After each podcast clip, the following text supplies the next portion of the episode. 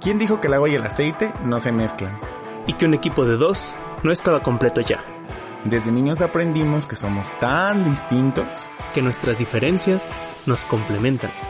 Nuestro objetivo es crear conciencia. Reflexionando acerca de todo, sin filtros. Para inspirarte a seguir avanzando. Y que te cuestiones lo que nadie se pregunta. Mi nombre es Joe Rothbard. El mío Manuel Rothbard. Y esto es Entre Dimes y Directas. Saludos a todos, buenos días, tardes, noches, madrugadas. ¿Cómo están gente? Buenas noches, días, bueno, yo digo noches porque estamos justo de noche. Acabo de, delatar, justo en qué horario estamos grabando este podcast. Y estamos bajo el sonido de la lluvia de fondo, así en un momento relajante. Y además estoy muy contento porque el día que estén escuchando este podcast será mi cumpleaños. Cierto. y desde hoy estoy empezando a festejar, así que estoy muy agradecido y muy feliz. Y pues quiero agradecerle a todas las personas que nos siguen y pues que pedirles que sigan compartiendo el conocimiento. Me da mucho gusto recibir mensajes de personas cercanas y a veces no cercanas, que me sorprende, incluso desconocidos, que agradecen y que escuchan y que aportan y de hacer podcast y que lo recomiendan y que, y que de tantas cosas que nos han dicho. Y que son tan favorites. Favorites. Y entonces hoy tenemos un podcast muy favorite que va a ser un regalo para mí también este día poder escucharlo. Así que también se los regalo a ustedes porque sinceramente creo que vamos a tocar una herramienta que a mí me ha costado muchos años de esfuerzo aprender a usarla. Sí, es una herramienta muy fuerte. Pues no sé si llamarle herramienta, pero de que vamos a tocar un tema interesante, va a ser un tema muy interesante, porque vamos a hablar acerca de el no, o el poder del no, o el saber decir que no, o la negativa, porque está de moda el, lo positivo, ¿por qué? No tengo ni idea, porque suena más bonito quizá. Pero tiene su magia también la negativa, en este caso pues incluso decir no. Que es algo que, curiosamente nosotros nos ha tocado ver muchísimo. La gente no sabe decir no. Ay, es tan enfadoso lidiar con eso. Es muy frustrante, genera demasiada frustración porque yo lo. Si, si, resumo todo el episodio, no, no, es cierto, pero si resumo todo lo que yo creo, o el origen básico de por qué la gente no dice no es cobardía. Pero nadie te va a decir eso, porque ¿quién le gusta aceptar que es un cobarde? Pues, para ciertas cosas, porque decir que eres cobarde para algo... No implica que lo sea para ti. Ajá, existe una cierta creencia de que, de que un, fallo o, la, acción te define.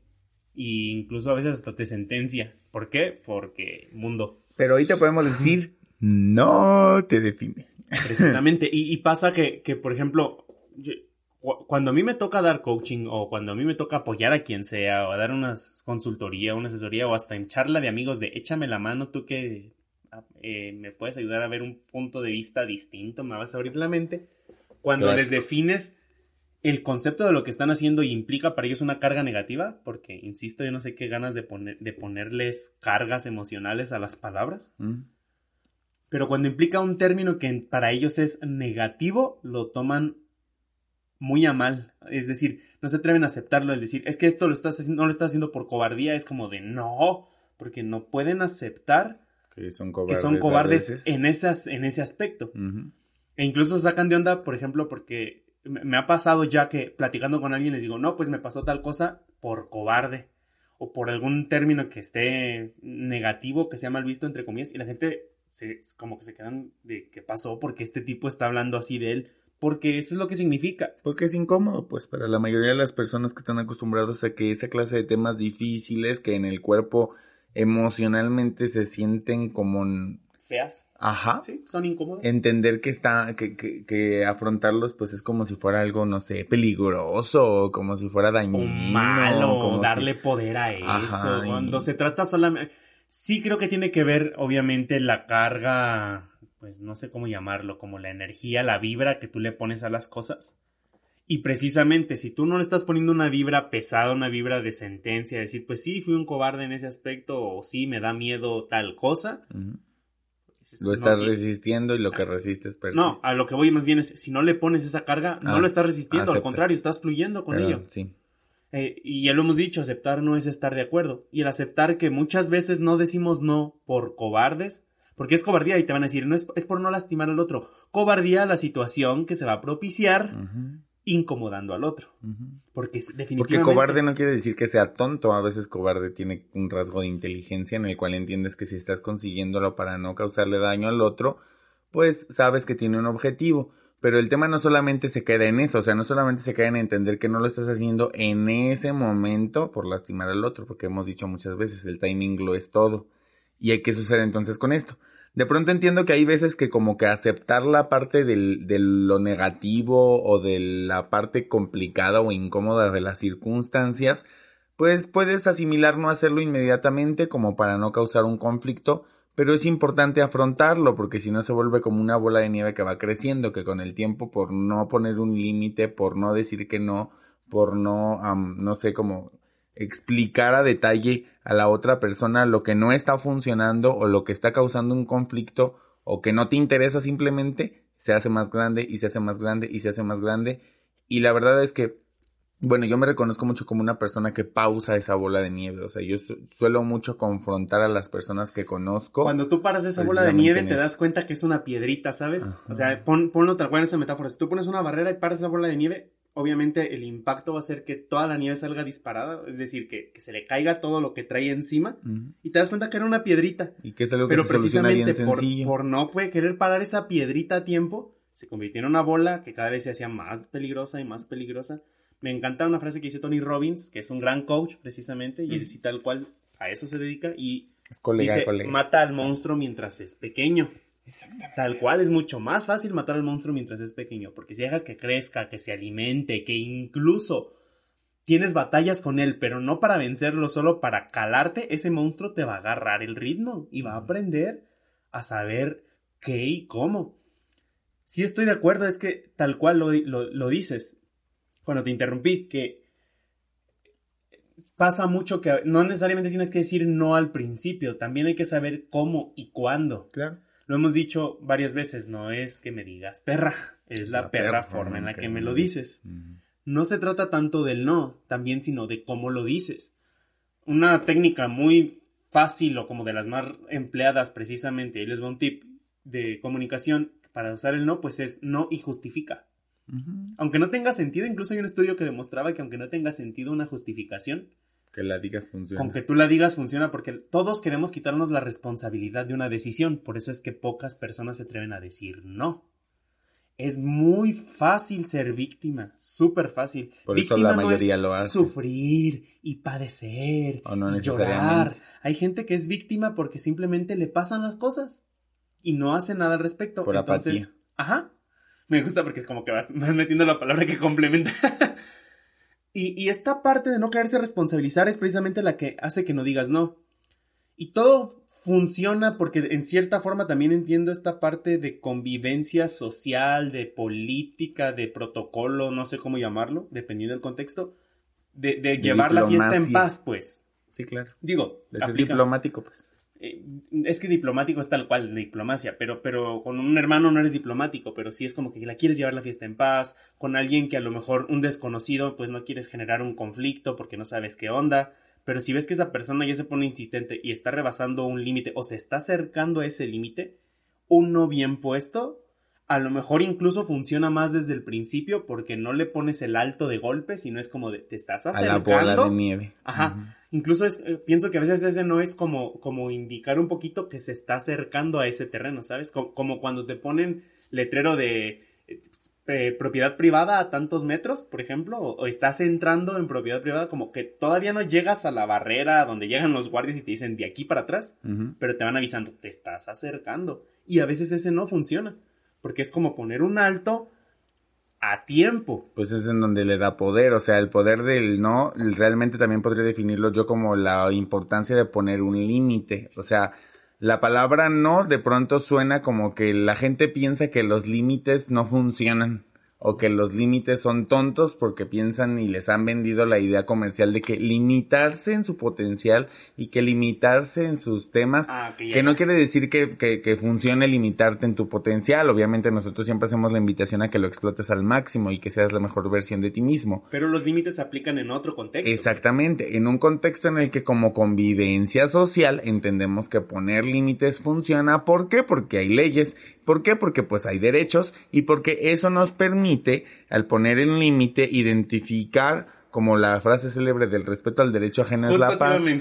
En mi de derecho o en tu derecho ajeno, cuando tú pones el límite de donde yo ya estoy sobrepasando tu derecho o lo que tú entiendes que, tu de- que es tu derecho, poner ese límite funciona y culturalmente nos enseñan que pues está mal. Por ejemplo, tengo una historia muy peculiar de cómo hay, a la- hay personas, por ejemplo, que toman como una falta de respeto que tú llegues a una casa de alguien sin avisar y te digan que no pueden recibirte y que a las Ah. personas les dé pena limitar cuando entiendo, por ejemplo, no recuerdo exactamente, alguna vez leí un reportaje en el que había una parte en Europa en la que pues era así como que se entendía que si tú llegabas a la casa de alguien sin avisar y la persona te decía que no podía recibirte o que no podía atenderte o que no lo que sea, se tenía que tomar con todo el respeto y tranquilidad y normalidad que conlleva entender que no puedes disponer del tiempo del otro. Pues. Eh, tal cual lo mencionaste, te iba a decir, voy, quería mencionar a nuestro benemérito de las Américas. Precisamente, Benito Juárez lo dijo, respeto al derecho ajeno es la paz. Y al tú decir un no, no estás limitando el potencial del otro, estás limitando la interacción del otro hacia ti, pero estás dándote a respetar. Y en el coaching lo manejamos como un acto lingüístico. Ajá. El no es una declaración. Las declaraciones son actos lingüísticos, no lo vemos tanto. Si te, men- si te mencionan coaching como la declara una declaración de coaching como tal, ligada a la ley de la atracción, ok, está muy bien, qué padre, y si te funciona súper bien, pero no es eh, eh, la declaración No en es así coaching. la herramienta en Ajá. coaching. Ajá. Eh, La declaración en coaching no es eso, la declaración es que esa, esa parte, esa declaración, esa, es- esa acto. Acto. lingüístico, precisamente es un acto. El hecho de hablar genera una acción. Entonces, al tú decir, por ejemplo, sí es una declaración y el no es otra declaración. El sí precisamente es permitir algo, el no tal cual es impedirlo, es avisar, aquí está el límite, entre nosotros no cruces ese límite. Hasta si ahí llega. ese límite, bueno, va a haber consecuencias, evidentemente. Como siempre. Claro, porque todo. el puro no no tiene magia propia. Ajá. ¿Cómo hay gente? Tiene poder, pero Hablemos no de eso, tiene yo. magia propia. La gente que no entiende el no. Y que se lo toma mal. Bueno, hay unos que se lo toman a mal, hay otros que no lo entienden. Ah, ya, ya capto tu idea, sí. Ah, Ahí te va, te voy a poner eh, historia real de, de- del primo de un amigo. Parece chiste, pero es anécdota. Ajá, es es una historia de alguien que yo conozco muy bien. Cuéntanos, cuéntanos. Estoy Resulta emocionado que- por bueno, escuchar. ahí va la historia. Pasa que, por cierto, estoy aprendiendo algo interesante, precisamente de la versión femenina, y por eso también tengo mis dudas. Dentro de la interacción, una de las cosas que más me gusta es la, la cuestión de seducción y de y todo eso. Pues ya ha pasado y no es secreto para nadie que a este amigo de repente le tiran la onda gays y pues él es heterosexual. Y pasó de alguien en específico que insistentemente estaba como de, ¿por qué? ¿Cómo es que no eres gay? ¿Cómo es que no eres Que bi? yo te Etcétera. quiero hacer mi tazo y voltearte y si me lo volteo esa- me lo llevo. Esa, y- esa técnica del tazo co- funciona con los que son closeteros, o sea, gente, no te vuelves gay. No te puedes volver. Pues hay muchos que sí lo siguen creyendo y quieren pelear por eso. Pero bueno, continúa con la historia. El punto es, si no lo eres por más que te insistan y por más que hagas y deshagas, no te vas a volver, pues. Si tú de verdad lo tienes claro. Ahora, ¿qué pasa? Bueno, insiste, insiste, insiste, aún poniéndole un no, aún diciéndole, a ver, men, Compa, ubica. por aquí no va el rollo, yo le tiro para el otro lado, todo bien, qué chido que le hayas echado ganas, que no te quedaste con las ganas, eso está cool, o sea, de verdad es Ajá, que está bueno ¿no? porque no te quedas con las ganas de, bueno, a ver qué onda, qué padre, qué, qué chingón que haya gente proactiva y que se anime, pero por ahí no va, no va a pasar. E insisten, e insisten, e insisten, Mm, no sé por qué. Estoy de acuerdo en que la esperanza muere al último, pero es dile a Esperanza que no esté chingando. Es decir, dile, mete la Pero sensatez. Esperanza también conoce el no, entonces es Ajá. importante entenderlo. Métele a su amigo sensato. Pues sí, porque sensatez. precisamente porque como es un tema que no se toca tanto, que las personas no estamos acostumbrados a afrontar la gente tiene una, una complicación con el hecho de escucharlo, desde transmitirlo desde ti para el otro, como recibir o no como respuesta, porque hay un sinfín de personas, por ejemplo, a mí me pasa, cuando de pronto tengo amistades como que a alguien les gusta, ¿no? Entonces le digo así como de, pues toma el riesgo, así como este ejemplo que tú dices, acércate y no te vas a dar cuenta hasta que la persona no te diga. Y si la persona te dice que no, pues lo único que puede pasar es que te estás dando cuenta de que no le gustas o que en ese momento no le gustas, o sea, porque el timing lo es todo, pues, pero sí es importante entender en que hay un punto en que ya es saludable poner el límite y que se haga una pausa entonces por eso, pues ¿por qué? Pues porque simplemente así funciona y así las personas se pueden dar cuenta de cuando la otra persona ya está poniendo el límite. Entonces, una invitación importante que es considerable a tomar con la gente que nos está escuchando el día de hoy es que les hacemos la invitación sensata de poder entender que el no, como Emanuel ya lo explicaba, es un acto lingüístico entonces, es una herramienta de lenguaje que nos permite darnos cuenta de cuando es un límite, de cuando algo no está apareciendo y de solamente entender que es un no y ya no tiene por qué llevar tanta revolución mental, pues. Ahora disculpen si se alcanza a escuchar todavía un poco de ruido, pero ahora sí se soltó el tormentón. Creo que se alcanza a escuchar bien el audio y bueno, vamos a fluir con esto y si no, bueno, disculparán, va a ser un episodio diferente. El, clima nos está diciendo no y nos está valiendo madre. Hablando de eso de los límites. Es que está esa pequeña línea delgada donde a veces el no. Es que creo que tiene que ver con si el no se refiere a el no hacia mí. Debes entenderlo porque tú no puedes invadir al otro. Pero si te están diciendo el no hacia algo que no tiene nada que ver esa persona, ignóralo. O sea, si tú estás persiguiendo un sueño. Aquí es mucho. Pausa. Lo voy a pausar. Bien, tuvimos que hacer una interrupción forzosa porque el clima nos dijo precisamente no. Nada más anuncié mi cumpleaños y se hizo diluvio aquí. y bueno, continuamos. Esta advertencia sobre todo si se escuchó mucho ruido en lo anterior. Volviendo a lo que tú mencionabas, Joe, hablando precisamente del no, quiero destacar algo interesante y es que el no funciona cuando estás marcando un límite hacia ti como persona porque si es un límite hacia algo que no tiene nada que ver con la persona que te está diciendo el no, en ese caso ignóralo porque te está limitando a una persona que quizá está limitada. Lo que tú decías de no poner límites.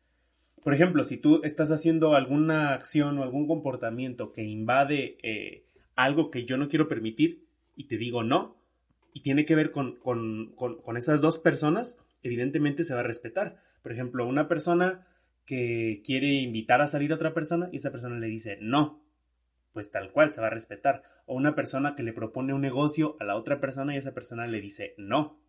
E incluso está padre, creo que está incluso... Eh, se me hace algo muy, ¿cómo decirlo? Como inteligente, saludable, maduro, explicar el no por qué. Porque a veces está padre, por ejemplo, que, diga, que te inviten al negocio y que digas no, ¿por qué? En este momento no tengo el dinero, pero me encanta tu idea, porque le estás dejando claro que es el timing, que no es un no definitivo, que es un no que puede cambiar en un futuro, cambiando tu economía, por ejemplo. No que puede convertirse en Ajá, pero si es un no que no tiene que ver con esa persona, si por ejemplo tú me estás diciendo, eh, Manuel, fíjate que se me ocurre iniciar tal proyecto que voy a crear y voy a hacer mi página web y lo que sea, y me cuentas todo y yo te digo, mm, no, yo creo que eso no va a funcionar. Ignora ese no porque no tiene nada que ver conmigo y yo te estoy limitando a ti. En ese caso, ignora ese límite. También hay que aprender cuando la vida nos dice no. Como hoy, que nos Como hoy, que el clima nos dijo grabamos el podcast. Tal cual. Y me gusta mucho una frase, incluso acordándome, que dice, a veces la vida no te, a veces tú crees que la vida te dice no, cuando solo te dice no es el momento o algo así, o no por ahora, o no esta vez. Entonces, ojo también con esto, con el no, no hacerlo definitivo.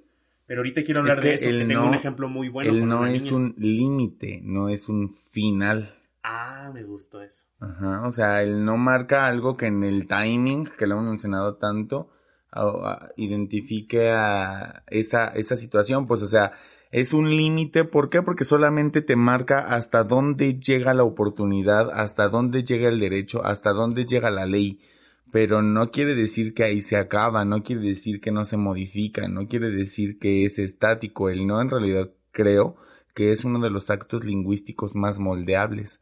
O sea, te permite transformarlo en muchas formas.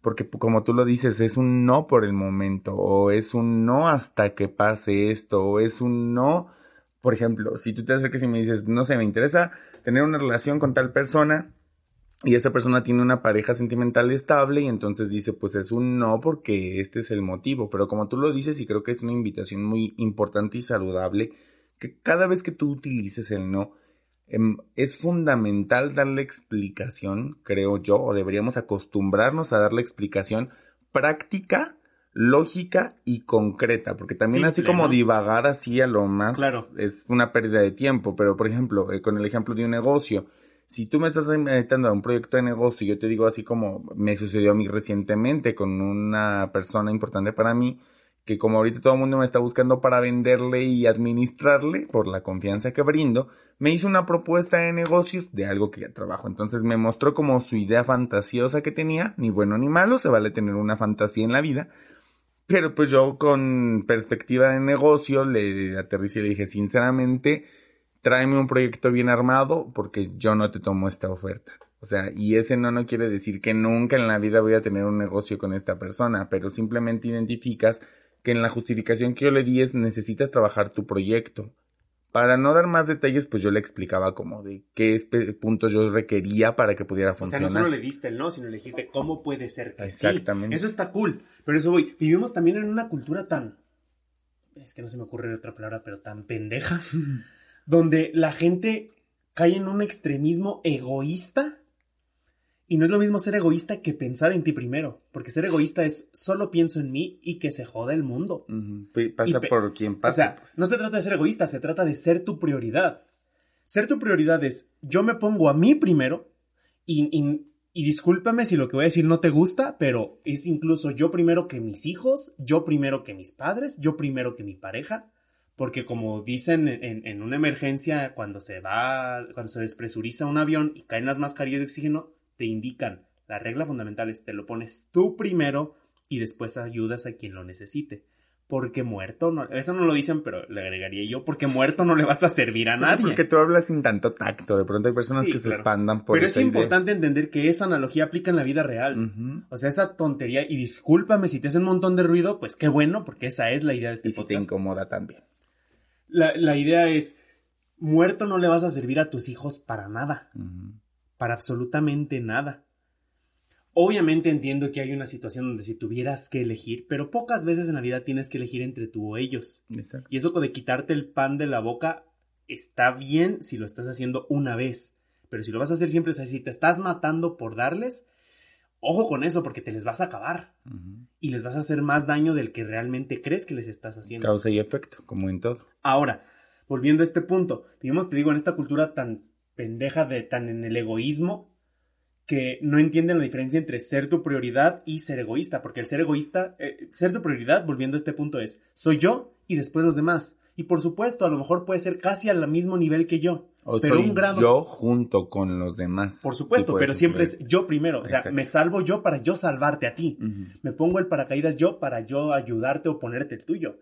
Tal cual, o sea, a eso voy. Ese es el punto, ¿no? No significa el, el egoísmo. Uh -huh. El egoísmo es soy yo primero, yo después yo al final y que se jode el mundo. Uh -huh. Ahí sí le estamos regando, ¿no? Entonces, en este punto egoísta extremista que creen que el individualismo es lo mejor, cuando sí y no, uh -huh. hay que saber que para el todo contexto. hay el contexto. En este individualismo salen con la tontería de es que yo no tengo por qué darte explicaciones. Pues puede que sí. O sea, a mí me choca porque de repente dicen, pues yo no tendría por qué darte explicaciones. Pues en realidad no o tienen igual por qué dar explicaciones, pero es lo que explicamos con esto. O sea, el no más la explicación, la ventaja que tú das es como, o sea, el no es como ponerle el límite que es donde implica mi parte, o sea, defenderme a mí. Y la explicación es la que implica la parte de darle el aprendizaje a la otra persona, porque muchas veces eso es lo que sucede con el no y por eso tanta gente tiene miedo porque las personas están acostumbradas a no usarlo o a solo usar el no sin explicar. Y eso niega el aprendizaje a la otra persona, como el ejemplo que yo puse. No tomo tu negocio por Pero, estos aspectos. Ajá. Si esos aspectos mejoran, entonces la consideración es que eso puede suceder. Lo interesante al recibir la información como esta persona a quien yo le rechacé el proyecto de negocio es que pues tiene de dos sopas, ¿no? O sea, tomárselo personal y victimizarse, que le decías que es lo más fácil, versus poder entonces tomar esta información y procesarla de la mejor forma en la que entienda y, contextualice la perspectiva del otro, que, se tiene que ver con una escucha activa, pues. Que agregas qué es lo que está pasando. Agregas un plus muy interesante, porque yo decía, por ejemplo, hace rato lo mencioné como tip, digámoslo así. Si tú vas a decir un, bueno, digamos que si ponemos tips como para puntualizar un poquito lo que hemos mencionado es, el primero, aprende a decir que no y aprende a cómo decirlo, que eso es lo importante. El segundo es, Me encanta. justifica tu no. Porque esa es una forma fácil de incluso aligerarlo o apoyar al otro. Y aquí entra un poquito este tercero que tú das y se me hace muy valioso. Puedes incluso agregar el no y decir como sí. O sea, abrir la posibilidad de no por esto, pero si pasan tales o cuales cosas o se cumplen estas circunstancias, no es una lista de requisitos, no es, no, no se vayan a ese extremo. Y tiene que ver con el contexto como en todo. Sí, claro, no se vayan a ese extremo. Solamente es como si sucediera esto, entonces ahí sí. Claro, porque si dices no porque tengo pareja sentimental, no implica que el otro tenga que matar a tu pareja, vea, para que dejes de tenerla. y tampoco ponerse con el plan de yo soy el premio, ¿sí me entiendes? Con esta actitud arrogante de decir, no, pero tienes que cumplir con esto, así como cumplirme con esto para que pase. Y Tampoco, no Pues háganlo a ver y nos cuentan cómo les va mierdamente en la vida con esos aspectos. Sí, les va a tocar por gente de tapete también. Y bueno, el punto también del que te quería eh, hablar ahorita antes de que se me vaya, porque siento que se me va a ir la idea. dale. Hablábamos precisamente cuando mencionábamos este tema, decíamos la gente, la tan detestable gente que da mal. Mm. Que por no saber decir no, te dicen un sí, pero sus acciones se comportan alineadas al no. Y a veces son hay incongruentes. Que más, hay que escuchar más esas acciones. Pues dicen más siempre. Pues. Sin embargo, hay, hay puntos donde te tienes que, o sea, confías en lo que la otra persona te diga, pero eso es lo que jode, pues. Eso es lo que jode, porque te, por no decirte no, quedan contigo en un sí y a la hora de la acción no cumplen y se hacen tontos o no responden llamadas o no llegan a lo acordado o no llegan al lugar o lo que sea que que se había acordado. Sí, cada persona está acomodando la historia que recuerda con esto. Tal cual, esa es la idea. y jode mucho. Y se me hace una desconsideración. Fíjate que a mí personalmente, si algo me choca de la gente cuando preguntan como de qué es lo que más detestas de en una persona, yo digo que es la desconsideración. Que la gente no sea considerada con nosotros. Porque empatía, bueno, puedes crear empatía o no, y se vale, pero ser desconsiderado, o sea, que tal cual te valgan madre los demás, o que no no trates de echarle la mano al otro, aunque sea poquito, como esto de no justificarle de o de decir, no decirle que no, pero que te, que te valga gorro. Y cuando esa gente se lo hacen, se molestan. Ah, y es como, si ya sabes cómo se siente, lo menos que puedes hacer es tener una, un gesto de, de, de inteligencia, de madurez. Y decir, ok, sabes que, discúlpame, pero no. Mm. Que, que prometerle algo y quedar mal. Porque eso fastidia bastante realmente. Y nos ha tocado un montón de veces, sobre todo cuando hacemos plan con alguien, ya sea amigos, date, familia o lo que sea. Ay, sí, yo eh, recientemente, por ejemplo, tengo historias en la que con muchas personas que he confrontado precisamente con este contexto, les digo, yo prefiero que me digas un no muy claro a un sí que va a estar siendo perseguido, o sea, que tenga que estar confirmando, confirmando y confirmando y confirmando el horario de una cita, el acuerdo con, con las personas con quien nos vamos a ver o proyectos para lo que sea. ¿Y por qué creo que es una herramienta pues social fundamental?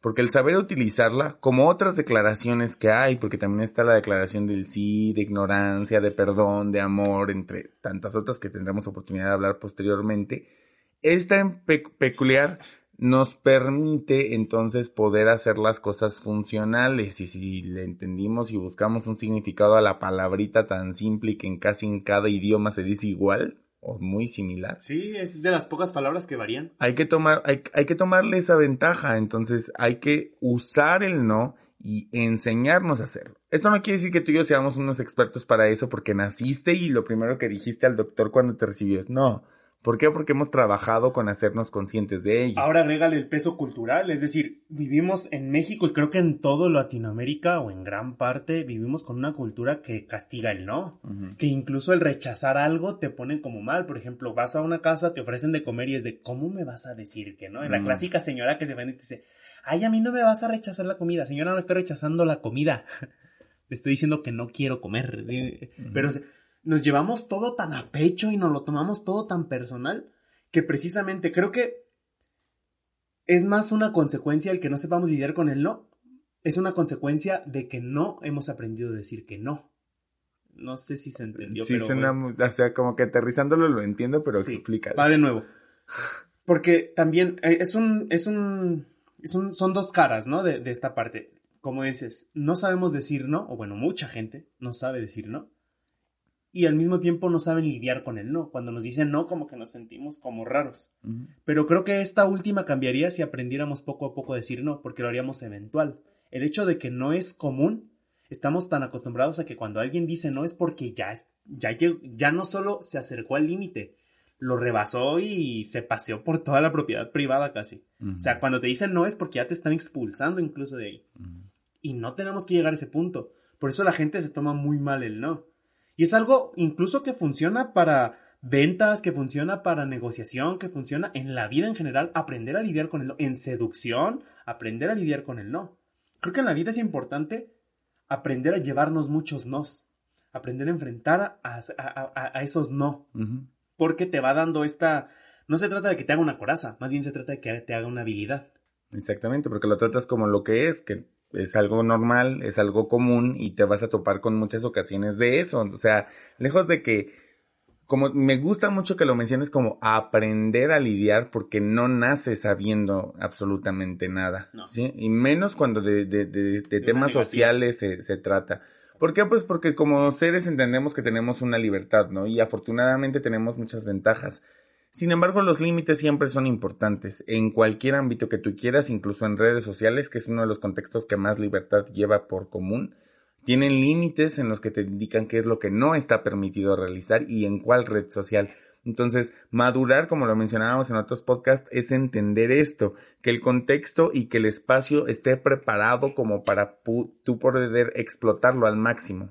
Entonces, el entender los límites que tiene nos da la ventaja de saber hasta dónde, hasta qué alcance pues podemos tener en cada espacio en el que nos encontremos.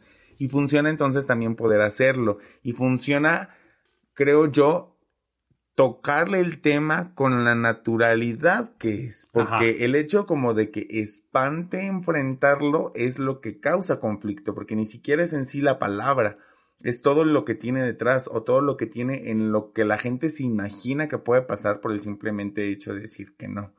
Y sabes que es algo que, que por ejemplo, también detesto mucho, o bueno, veo más bien, porque no, no, se trata tanto de nuestras inquietudes, sino que jode mucho a las personas que están tan acostumbradas a decir no y justificar con una mentira que cuando dices no, por ejemplo, nosotros que somos muy buenos en decir no, cuando decimos no, y yo me he enfrentado mucho a eso, digo un no y justifico con honestidad por qué es y no me lo creen. Ah, sí, parece como si fuera falso. Ajá, y no lo creen y dicen, yo sabía que no era por eso. Claro que es por eso, pero estás tan acostumbrado a la gente mentirosa que no sabe decir que no y justificar honestamente por qué. Que cuando te dicen la verdad, no se la creen. Y entonces es como, yo digo, wow, ¿a qué punto estamos llegando del no? Que se tiene que inventar una tontería como el meme de formas de decir que no y te ponen, sí, yo te aviso, bueno, ahí luego vemos. Quedamos de acuerdo. Quedamos de acuerdo. que pase la pandemia. Y sí es muy gracioso y no voy a arruinar el meme, pero gente, no jodan. O sea, neta, no jodan. Acabas de arruinar el meme. No, ah, no es cierto. El meme sigue siendo divertidísimo. Sí, me da mucha risa. Pero, pero sí, es no jodan, o sea, es divertido hasta que te pasa. Y jode mucho, porque todo es risas y diversión cuando te dicen, sí, luego nos vemos para ir por un café, yo. Pero es de, sí, luego nos vemos para ayudarte con tu familiar que se está muriendo, ahí ya no es tan divertido. Claro. Entonces, ahora sí les arruinó el meme. No es tan divertido cuando se trata de algo serio, cuando se trata de algo importante para la otra persona. Y es que el tiempo es importante, el tiempo. El tiempo, el dinero, la oportunidad, se invierte muchas cosas en la gente. Eso es por lo que es tan frustrante la gente queda mal. Porque incluso tú, al, al yo no decirte no, bueno, al una persona no decirle no a otra, esta persona no sabe si está rechazando otras posibilidades o está cerrando automáticamente otras posibilidades por aceptar la tuya y luego tú le quedas mal, frustra, jode. A nosotros nos ha pasado incluso en nuestro trabajo, donde de repente se nos empalmaban fechas y decidíamos nosotros eh, rechazar algunas ofertas de otros lados, ya sea que le diéramos prioridad o a la de mejor eh, ganancia, o a la que llegara primero, o a la que te confirmara con anticipo, o, o a la de más confianza, o a la más amigable. O, a la que te caía mejor, o lo que sea. Y luego esa persona te queda mal. Y nosotros nos quedábamos ahora sí como el perro de las dos tortas. Pero curiosamente nosotros no hicimos lo que el perro de las dos tortas sí decidimos. Quien nos jodió fue una de las tortas, no el perro tal cual. Entonces ahí de repente es como... Pobrecito. aprendan... Sí, pobrecito. de todas maneras ni se comió ninguna. aprendan a decir que no, por favor. Y eso es marca límites. Es más, incluso se podría agregar, se podría evitar muchos de los conflictos y de desigualdad y desequidad que actualmente se están tratando si se aprendiera a decir que no. Porque hay veces, y me voy a meter en un tema delicado, pero hay veces que el acoso se puede evitar si se dice un no claro y rotundo. Porque también de, es que me acosaba, y yo lo entiendo, y no es machismo, ojo con esto, porque yo estoy muy de acuerdo en que las mujeres tengan esa libertad, que pongan límites, y hay muchos hombres hijos de puta. Como en todo. Como en todo. Pero es como, dice, es que me estaba acosando el profesor, pero tú qué estás haciendo en su coche. Porque no te subes al coche de un profesor. Te ves con el profesor en la escuela, te ves con el profesor en el salón, en algún estudio, no en el coche. A eso voy. Es como, pues aprende a decir el no desde el principio también. Pues es que más bien la invitación que yo haría en este punto es el hecho de aprender bueno, si ya, por ejemplo, nos escuchas y dices, ah, pues yo ya tengo 60 años y pues ya enseñaron a decir que no, bla, bla, bla, órale, se vale. Pero aprende a difundir la cultura de decir que no, que los niños y que los jóvenes también entiendan y que el adulto, por eso me refiero como que el contexto que creo que causa mucho daño es la forma en cómo se trata. ¿Por qué? Porque desde el adulto al niño, al joven o al adolescente puberto, quien le quieras llamar, lo, le manifestamos el no con miedo, o yo he visto mucho, por ejemplo, incluso de los padres a sus hijos, de los hermanos a sus hermanitos, o sea, como que lo tratan como si fuera em, un pecado que estuvieras cometiendo por eso. Y es que a veces sí da miedo porque sabes que vas a enfrentar consecuencias al no. O sea, lo que dije hace rato de, del acoso, por ejemplo, no estoy justificando que estos babosos se pasen de lanza. Porque incluso aunque acepte subirse a tu coche, no significa otra cosa. Si ya en el coche te dice que no, también tienes que aprender a respetar ese no. Ojo con eso. Pero hay nos que pueden evitarlo, lo que decíamos. No quieras poner luego el no ya de golpe cuando viene toda la avalancha, porque de que te vas a llenar de nieve y que te puedes salir lastimado, va a pasar. Mejor frénalo desde que es una piedrita que apenas va cayendo. Sí entiendo que a veces ese no implica consecuencias, pues es parte de la responsabilidad. Decir, pues voy a afrontar las consecuencias. Ese no me puede originar problemas en mi trabajo, ese no puede hacer que el, que mi jefe me corra porque mi jefe no tiene la inteligencia emocional. Hay que enfrentar esas consecuencias. Pero ya otra, otro punto que me gustaría rescatar también aquí es que las personas, o sea, en esto de la invitación a que se mantengan en este contexto, es que podamos ser más los que sepamos lidiar con un no. Porque es muy difícil. Yo, por ejemplo, me ha pasado que no es como lo único, pero digamos que sí impacta mucho como en el tema de seguir manteniéndome soltero a causa mucho de esto. En el que yo confronto a mucha gente y les digo así como de, es que no, enséñate a decir no y solo porque no sabes decir que no, yo te digo no en este momento. Y si tú te enseñas en el futuro, pues se vale, pues sí, qué padre. Pero a veces las personas lo aprenden demasiado tarde. En nuestra ventaja, desde jóvenes hemos estado trabajando con nuestro desarrollo potencial, que era lo que hace rato te mencionaba el hecho de que las personas se eduquen a sí mismos a afrontar las cosas de manera natural que van a sucederte porque va a llegar un punto en tu vida en que algo te va a decir que no. Y no necesariamente una persona. Exactamente. Y funciona y es cuestión de comprenderlo. A mí en proyectos de negocio me han dicho que no en el pasado y fue difícil soltarlos y aprenderlo y se vive un proceso complicado para sobrellevarlo sin embargo, no es imposible, pues, o sea, la idea de, de, enfrentarlo es entender que es natural y que te puedes acostumbrar a recibirlo sin causar ningún estrago. Era lo que decíamos en el episodio, dos episodios anteriores, la diferencia entre psicótico versus neurótico. El neurótico se pelea con la situación. Y entonces el aprender a no lidiar con ese no te vuelve esa gente que, que a huevo quiere cambiar cosas que no puede cambiar, como ahorita la lluvia, por ejemplo, y que ponernos aferrados a, es que yo no quiero que llueva, ya está lloviendo, ya te dijeron un no. Y no está en tu control quitarlo. Mejor ya acepta ese no y fluye con él. Creo que sí se necesita mucha inteligencia emocional, por supuesto, porque también que te digan no, sí genera coraje, sí te decepcionas y te agüitas y lo que tú quieras. Y es inevitable. Sentir. Bueno, pero tú lidia con esa emoción. La otra persona no tiene la culpa de esa emoción. Igual el decir el no implica también a ti en, cuestión emocional. Tú decirlo, pues sí te genera eh, miedo. Y es lo que decía al principio, es por cobardía, porque no te atreves, porque sabes cuáles son las posibles consecuencias de ese no y no te atreves. Y es esa gente que, me gusta que lo dice Dindo Perón, que dice, si vas a entrar, por favor entra, si no vas a entrar, por favor salte, pero quítate de la puerta porque estorbas. Entonces, es esa gente que, que no dice no, pero tampoco dice sí, y ahí se queda en ese limbo y frustra, pero es porque no quiere afrontar las consecuencias ni del sí, ni del no. Y prefiere que, que, que, como no quiere pagar y no quiere, que tiene esa cobardía de enfrentarse a eso, entonces, por eso no hacen ese no. Y a veces son precios mínimos como el decir, bueno, a lo mejor le rechazo esta cita a esta persona o esta propuesta y se va a molestar conmigo y me va a dejar de hablar o toda la vida o un tiempo. Bueno, ni modo, es el precio a pagar. Pero si no dices que sí y no dices que no, eventualmente eso va a, joder más. Y frustra mucho. ¿Por qué? Porque te puede generar algo mucho peor. Pues. Entonces sí hay, es importante aprender a lidiar con el no. Y una de las cosas que creo que funciona mucho para lidiar con ese no es entender que es una filosofía mía y se la regalo a todos. Gracias. Todas las palabras tienen fecha de caducidad. Todas, hasta el para siempre y hasta el nunca tiene fecha, de, caducidad. Porque no sabes si en 10 años la gente cambia de opinión. Así que yo por lo menos siempre le pongo una fecha de caducidad de 4 años. ¿Por qué? Porque me gusta el número 4. No tiene nada que ver. Pero tú pones la fecha de caducidad que tú quieras. Si a mí alguien me dice nunca esto o para siempre esto, en 4 años verificamos por si acaso. Hacemos el remake. Ajá, hacemos el, check. ¿Por qué? Porque puede ser que las cosas cambien de opinión. Y eso me encanta y no sé si había mencionado ese ejemplo, si no lo menciono, de la More, una niña que aprendí, que sí, creo que sí lo mencioné en unos episodios anteriores, igual se los cuento rapidito. Cómo los niños tienen esta capacidad de saber que el no es temporal, que las palabras tienen fecha de caducidad.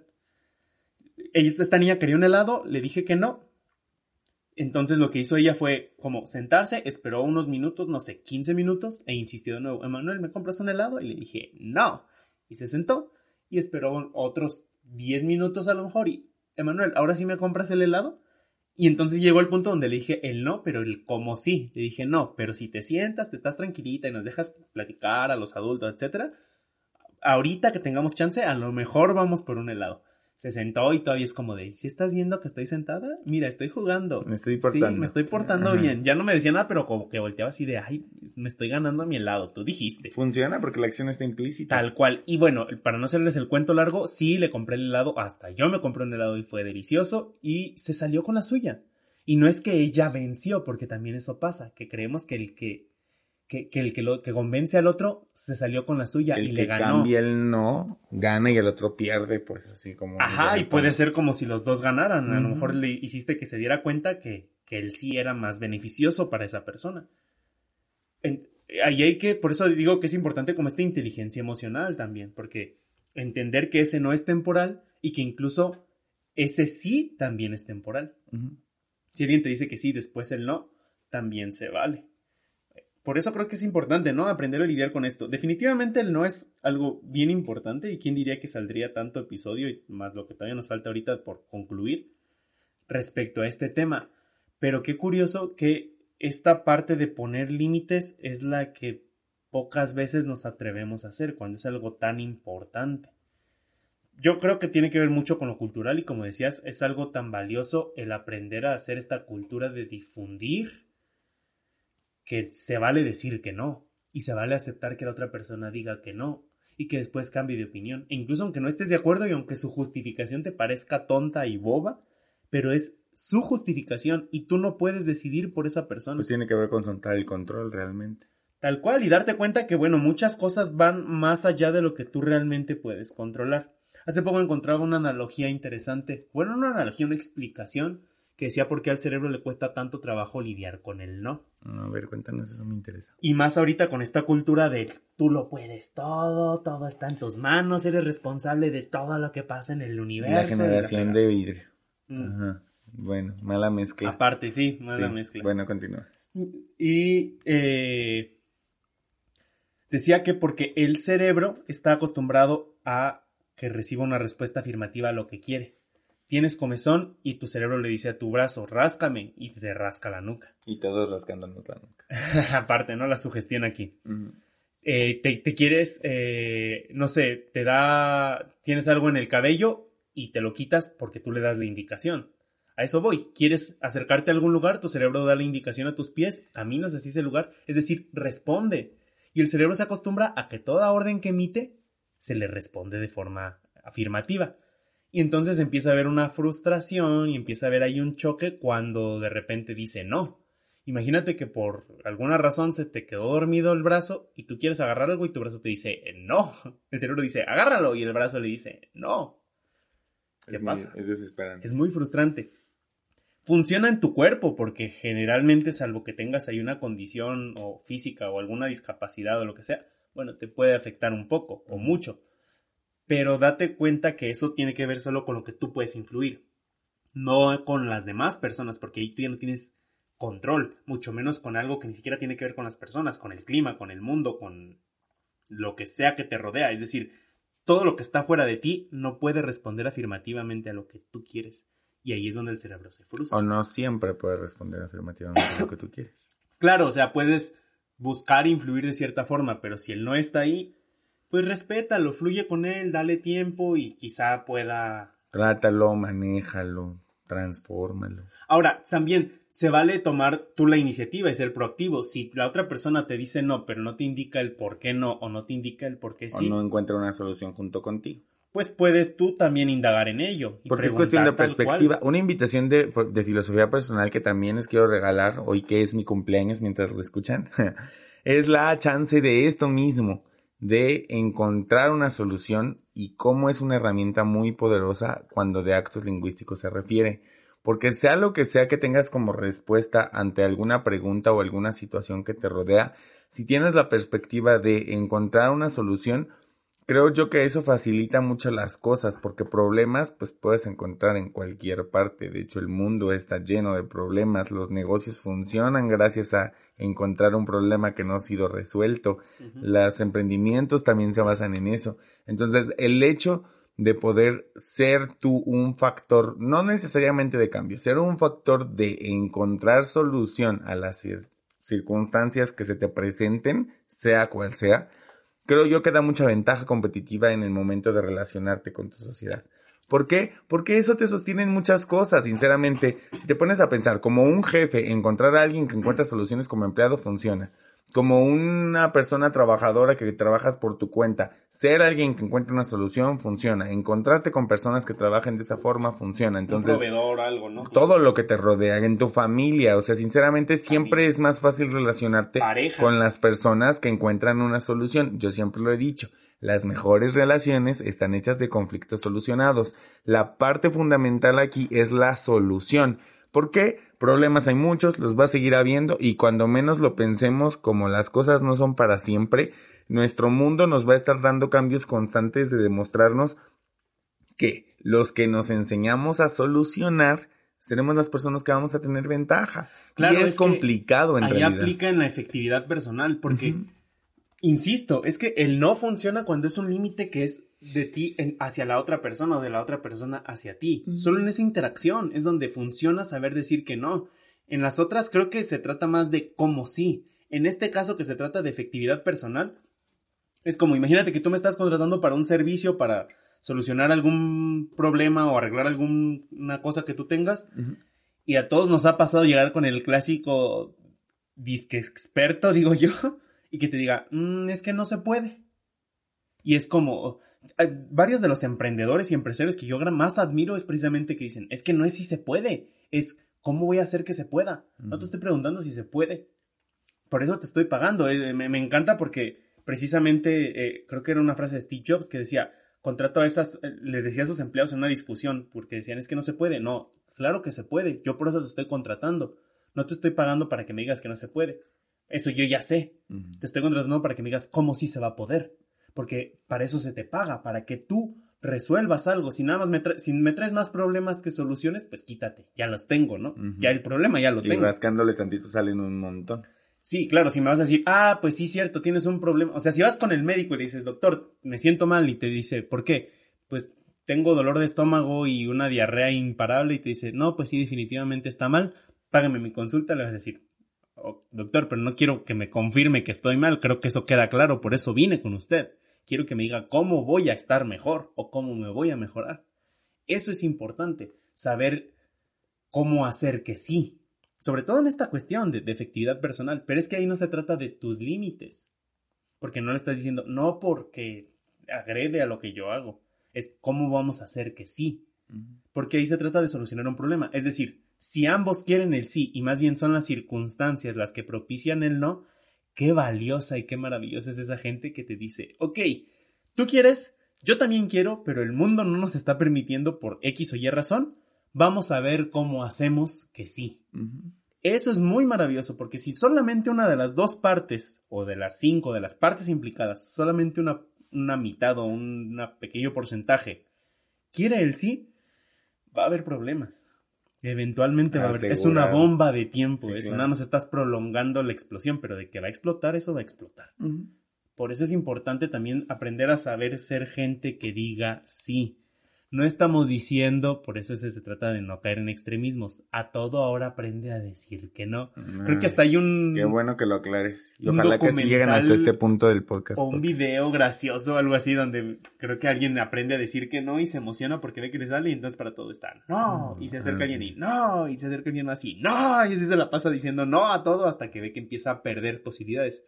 Precisamente es uno de los precios a pagar. No, uno de los precios a pagar es que te cierra la posibilidad. Si me te mantiene solamente en ello. Por eso hay que saber dejar claro, no por ahora también. O, no bajo Por eso hay que entender el poder del no, o sea, porque tiene un poder como otros actos lingüísticos, que el poder que tiene nada más es de modificar el presente hacia el futuro. O sea, cuando tú externas esta clase de actos lingüísticos que mencionábamos anteriormente, lo que te permiten es identificar qué es lo que va a suceder a partir de eso. Y son palabras súper simples como decir sí, no, no sé. O sea, ya con eso cambia todo lo que va a suceder más adelante. Entonces, hacerlos conscientes y utilizarlos y perder miedo a utilizarlos da mucha ventaja en el momento de relacionarse, en el momento de incluso pensar las cosas, porque ya hemos mencionado anteriormente que piensas por medio de tu lenguaje, y entender tu lenguaje te permite tener una mente más clara, una convivencia más clara y muchas otras cosas. Y sí, tal cual lo que dices, Joe. Define mucho tu pensamiento o tu manera de actuar. Porque también, ojo cuando te dices a ti que no. Mucho cuidado también cuántas veces a ti te dices que no o cuántas veces que sí y en qué lo basas. Me gusta una filosofía que, que leí hace tiempo que mostraba supuestamente la diferencia entre cultura occidental y cultura oriental. No creo que necesariamente vaya ahí, pero está buena la analogía.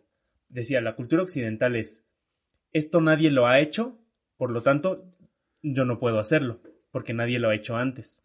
Y decía, la cultura oriental va más hacia, este nadie lo ha hecho, entonces yo seré el primero que lo haga.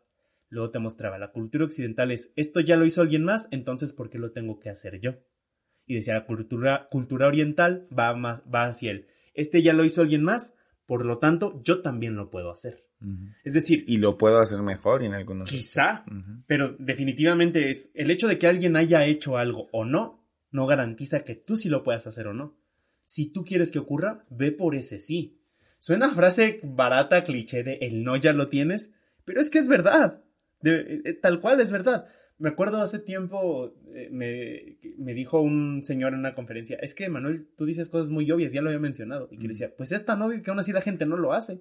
Por eso es que tengo trabajo, por eso es que me dedico a esto. Porque son tan obvias que a veces hasta lo dejamos pasar. Ya está ahí el no. ¿Cómo puedes crear ese sí? Sabiendo hasta dónde están esos límites. Siempre y cuando no estés agrediendo a alguien más o traspasando a alguien más o jodiéndote a ti también incluso. Claro. Hasta ahí puede ser tu límite. Y es en ese momento, date cuenta que solo es temporal. Quizá en un momento después creces y ese límite ya no existe. Pero ahora sí que, como a mí me gusta decir, pues que Manuel del futuro se encargue de eso. Déjaselo tuyo del futuro. Si en ese momento es un no, ok, no, fluyo con eso, busco otra alternativa, busco otro camino, o simplemente sé que hasta ahí llego y no paso de ese límite. Pero el, el tuyo del futuro quizá descubra que ya ese no cambió que ahora es un sí que ahora ese no, no. que ahora tiene una buena oportunidad, que ahora sabe cómo solucionar ese no. O que ya cambiaron las circunstancias. O incluso puede confirmar con más solidez que es un no. Y también se vale. Y pues creo que hasta aquí llevamos muy buen tiempo. Eh, es importante eh, aclararles, insisto, me encantó lo que dijiste y creo que así se va a llamar el episodio. El no no es el, fin, solo es un, límite. Es decir, solo te dice hasta aquí, pero no te dice hasta aquí para siempre. Es un límite, no es el final. Tal cual. Aprendan a lidiar con el no. Por favor, gente, atrévanse a decir que no. Cuesta trabajo. Sí, da miedito un montón. y también no se siente bonito cuando te lo dicen. No, pero aprendan a hacerlo. Muchísimas gracias por habernos escuchado, por haber sintonizado este podcast, que en este caso se aplica. Síganos en nuestras redes sociales como arroba dimes y directas. Síganos ahí. Ya empezamos a publicar ahora sí el contenido que tanto venía prometiéndoles como desde hace como 13 episodios y llevamos en el 17. Y bueno, pues síganos en nuestras redes. También ahí van a poder encontrar las redes de Joe y las mías para que nos puedan seguir. Encantados de que por ahí estén viendo lo que publicamos, las tonterías que decimos, de repente nuestras filosofadas y cosas que los pueden invitar a reflexionar. Emanuel sí tiene unas cosas así como más profesionales. Más serias, digámoslo así. Pero de repente saco mis tonterías también y se vale. Y yo más de repente que él saco mis tonterías. Pero es parte de nuestra personalidad. Ya nos están conociendo. Gracias por seguirnos tratando en, por, por este medio, más los que nos mandan mensajes y esto.